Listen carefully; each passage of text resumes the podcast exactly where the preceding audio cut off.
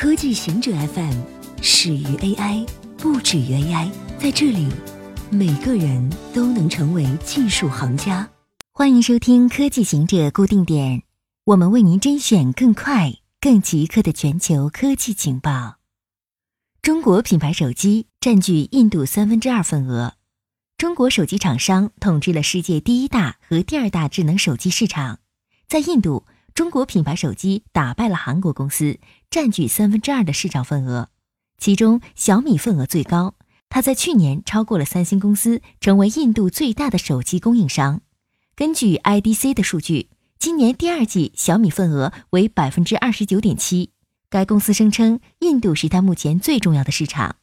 印度前五的智能手机厂商有四家来自中国，小米之外还有 OPPO 百分之七点六，vivo 百分之十二点六和传音百分之五。二零一六年初，中国厂商的份额还只有百分之十五，印度本土公司 Carbon Mobile 和 Leva 等的市场份额还有百分之四十六。在中低端市场，中国手机厂商提供了价格低廉但质量尚可的产品。而在中高端市场，中国公司也逐渐超过竞争对手，如三星和苹果。巴西国家博物馆被烧毁，有两百年历史的巴西国家博物馆周日遭遇严重火灾，整栋建筑物笼罩在大火之中，建筑物接近全毁。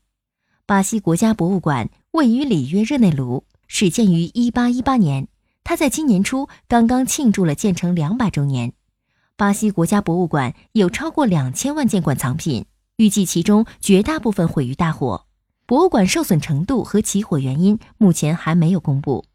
巴西总统 Michel Temer 通过 Twitter 说：“这是巴西全国人难过的一天。我国历史价值无法以这栋建筑的损害来估量。”里约热内卢在2016年举办了奥运会，但这场奥运会给里约热内卢制造了更多的危机，公共预算大幅削减。暴力增加，游客人数下降。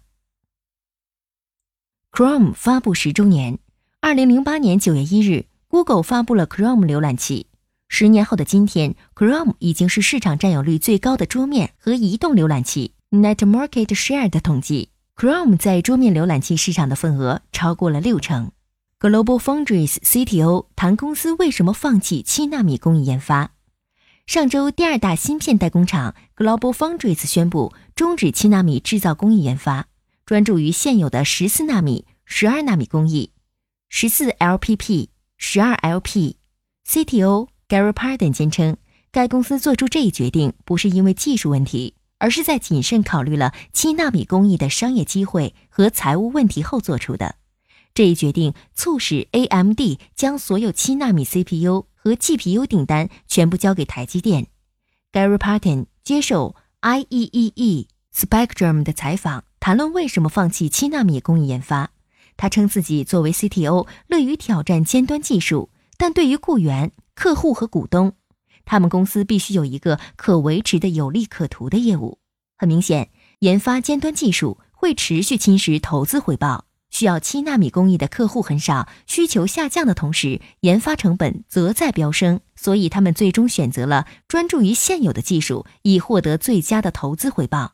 他认为十四 LPP、十二 LP 还有很大的改进空间，改进现有技术所需的资源比研发七纳米甚至五纳米工艺要少得多。